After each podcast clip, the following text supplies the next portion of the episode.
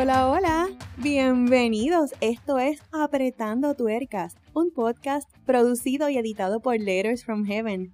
Como todas las semanas te acompaña Limari de Dos desde Puerto Rico. Si es la primera vez que te conectas, bienvenido y gracias por sacarte tu tiempo para escuchar palabra de vida.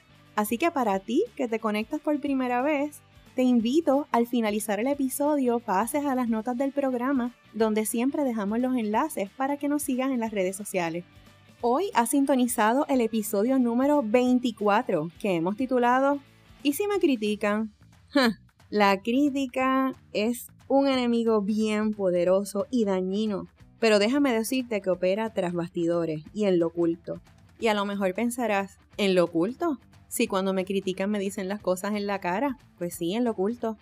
Porque más allá de lo que nos dicen de forma directa, es el daño causado por el veneno que deja en nuestras emociones las intenciones de lo dicho.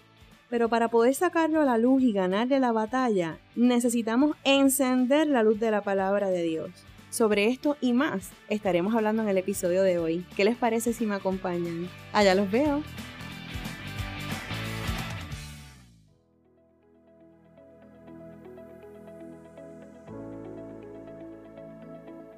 Hola a todos, qué bueno tenerlos acá de regreso en el episodio 24. Como les mencioné ahorita, hoy vamos a hablar de un tema que nos ha tocado a todos en algún momento.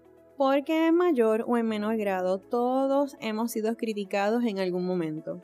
Pero ¿qué es la crítica? Vamos a definirla entonces. Bueno, el diccionario la define como un conjunto de opiniones o juicios que responden a un análisis y que estos pueden resultar positivos o negativos. Con una definición tan benévola, tan neutral y tan superficial, con mucha facilidad no tendríamos ningún problema con la crítica y le daríamos la bienvenida con las puertas abiertas. Aunque tengo que hacer la salvedad y aclararle que cuando nosotros tenemos un corazón humilde, un corazón abierto a escuchar y un corazón abierto a aprender, una crítica constructiva y objetiva ciertamente va a tener resultados bien positivos en nuestra vida, nos ayuda a mejorar, nos ayuda a corregir y lo más importante, nos ayuda a crecer en el proceso y eso es muy saludable e importante. Pero de las críticas constructivas no es de lo que vamos a hablar en el episodio de hoy, porque no siempre esa crítica que recibimos no es necesariamente de esa índole. Estoy hablando de aquellas que llegan con intenciones no tan benévolas. Por otra parte, también les tengo que decir que debemos también de tener presente el estado del corazón de la persona que critica de una manera malintencionada.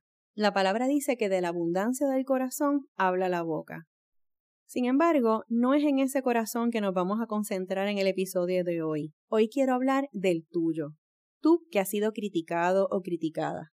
Cuando recibimos este tipo de comentarios, que en el fondo realmente son malintencionados, provoca realmente un torbellino de emociones internas y que la mayoría del tiempo realmente nosotros no las demostramos en el momento.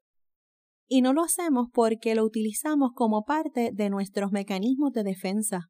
Y a lo mejor te preguntarás, ¿que no lo demuestro por mecanismo de defensa? Sí, claro que sí porque en mayor o en menor grado nos sentimos atacados.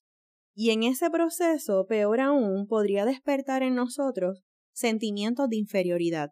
Con los sentimientos de inferioridad nacen las inseguridades. Entonces nos sentimos incapaces y si permitimos que ese sentimiento se apodere, podríamos terminar desistiendo o cancelando cualquier proyecto importante en nuestra vida porque utilizaremos el sentimiento de inferioridad como un disfraz de aparente confirmación para no llevar a cabo un proyecto o una decisión. Pero eso no se queda ahí. Hay otros sentimientos que crecen bajo tierra.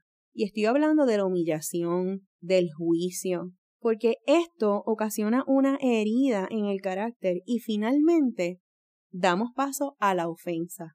Y cuando la ofensa entra en escena, esta termina atacando nuestra identidad porque coloca nuestras emociones en un estado vulnerable. Nos podemos sentir que no somos capaces, que no podemos. Nos avergonzamos pensando que quizás estamos haciendo el ridículo, que otros se burlan o menosprecian nuestro trabajo. Podría llegar también sentimientos de fracaso, que te sientes sin talento, que otros pueden, pero yo no. Eso es para otros, no para mí. ¿Te parece eso familiar? ¿Cuántas veces te has repetido frases similares a estas de manera interna? Estoy segura que muchas. Lo terrible de eso es que esos sentimientos crecen y se multiplican y se alimentan como un virus. Nos nublan la visión y nos encierran en una especie de cuarto oscuro emocional. Y cuando esa es la situación, cuando ese es el caso, entonces, amigos y amigas que me escuchan, permítanme prenderles la luz, porque el interruptor está en Juan 10:10, que dice, el ladrón solo viene a robar, a matar y a destruir. ¿Y a robar qué? A robar tu fe, a robar tu esperanza, tu seguridad, a matar tus sueños, tu futuro y tu paz, a destruir llamados, propósitos y futuro. Déjame recordarte que ningún ladrón entra en casa vacía. El enemigo de las almas trabajará incansablemente para mantenerte inmóvil, inofensivo y en actitud de derrota. El ladrón entra en una casa con contenido de alto valor. Entra en un lugar donde sabe que tendrá algo que robar, algo que dañar. ¿Sabes por qué? Porque eres tú ese contenido de alto valor. El Señor nos dice en Malaquías 3:17, y serán para mí especial tesoro. Por otra parte, nuestro Padre nos enseña en el Salmo 119-105, que nos dice, lámpara es a mis pies tu palabra y lumbrera a mi camino. La oscuridad no tiene espacio donde habita la luz. Es la luz de su palabra que alumbrará tu camino y traerá claridad y verdad a tu vida.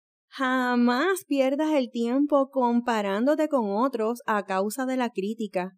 Tampoco pierdas tu tiempo criticando a otros por defenderte. Enfócate.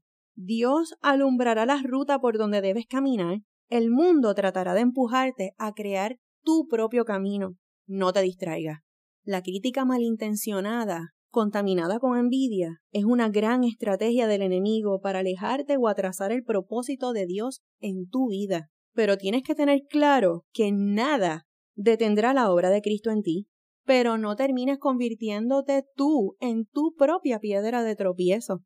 Y si eres de los que aún continúas arrastrando sentimientos de inseguridad por lo mucho que has sido juzgado y criticado, déjame decirte que Lucas 9:48 nos dice, porque el más insignificante entre todos ustedes es el más grande de ustedes. Hay otros que se adelantan al proceso de la crítica y precisamente por miedo a ella, entonces se detienen, porque permiten ser invadidos por el miedo y permiten que lleguen líneas de pensamiento como es que lo que quieres es reconocimiento, es que tú lo que quieres es que te vean.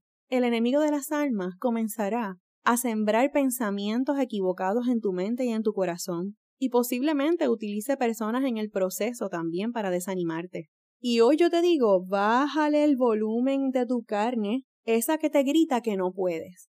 Y permíteme filtrar esos pensamientos con Filipenses 2.13, que nos dice, porque Dios es el que en vosotros produce así el querer como el hacer por su buena voluntad. Tenemos que entender que el querer es un sentimiento que te lleva a tomar una decisión de querer hacer algo para Dios. Así que si te ha invadido un fuego especial por un proyecto hermoso del cielo que el Señor haya depositado en tu corazón, adelante, ora, pero no permitas que pensamientos negativos que no pasan el filtro de la palabra te detengan. Y para esos que aún se sienten insignificantes y poquitos para realizar un proyecto especial de lo alto, les recuerdo que en Primera de Corintios 1, verso 27 nos dice, pero Dios escogió lo insensato del mundo para avergonzar a los sabios, y escogió lo débil del mundo para avergonzar a los poderosos.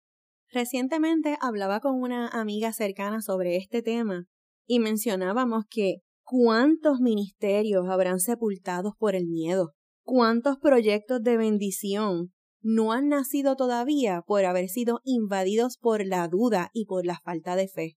Hoy quiero que sepas y que entiendas que eres todo lo que necesitas ser en este momento, que eres creación perfecta del cielo. Dios te equipará con lo que necesites mañana, porque ya te dio lo que necesitas hoy. Nuestro Padre tiene varias cosas que decirte y que quiere que recuerdes y te lo lleves en el corazón. Porque en Juan 16 nos dice que no debemos preocuparnos porque Él ya venció. En Salmos 23 nos dice que nada nos faltará. En Juan 19 que toda nuestra deuda de pecado ha sido pagada. En Primera de Pedro que somos coherederos de la gracia. En Romanos 12 que no me conforme con este mundo. En Segunda de Corintios nos dice que aunque somos débiles, en Él somos fuertes. Y en Filipenses 4 nos recuerda que somos suficientes. El Señor nos enseña, nos dirige y nos muestra su voluntad a través de su palabra, pero también nos da la bendición de traer a nuestra vida personas llenas del Espíritu Santo, personas maduras espiritualmente, que el Señor también utiliza para dirigirnos. Si lo que otros nos señalan no pasa el filtro de la palabra, deséchalo. Y si en este punto me hicieras la pregunta que utilizamos como tema en este episodio, ¿y si me critican? Entonces tengo que decirte, ¿sabes qué? Pues que te critiquen, entiéndelo. No todos están llamados a caminar contigo en todas las etapas de tu vida. No todos entenderán tu llamado. No todos les va a gustar las decisiones que tomes. No todos compartirán tus puntos de vista. Tampoco le vas a caer bien a todo el mundo. Así que siempre vas a estar expuesto a que te critiquen. Y eso no quiere decir necesariamente que estés tomando decisiones equivocadas. Filtra a través de la palabra siempre. La pregunta es, ¿qué es lo que vas a elegir tú? ¿Vas a seguir eligiendo la voz del mundo que te detiene y te dice que no puedes? ¿O vas a comenzar a elegir lo que Dios dice de ti? Hoy es el día del cese y desista. Tienes que tomar una decisión, levantarte y tomar acción.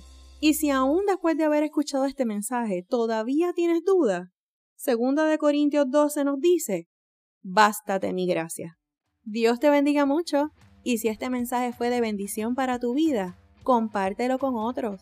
Este es un proyecto evangelístico y queremos que seas parte de nuestra familia y seas parte de este proyecto. Si nos estás escuchando a través de la plataforma de iTunes, no olvides darnos 5 estrellas y dejarnos una corta reseña. Esto nos ayuda a tener mayor alcance y llevar el mensaje a la mayor cantidad de vidas posible. Síguenos en las redes y nos vemos la semana que viene en un mensaje bien especial. Hasta entonces, bye.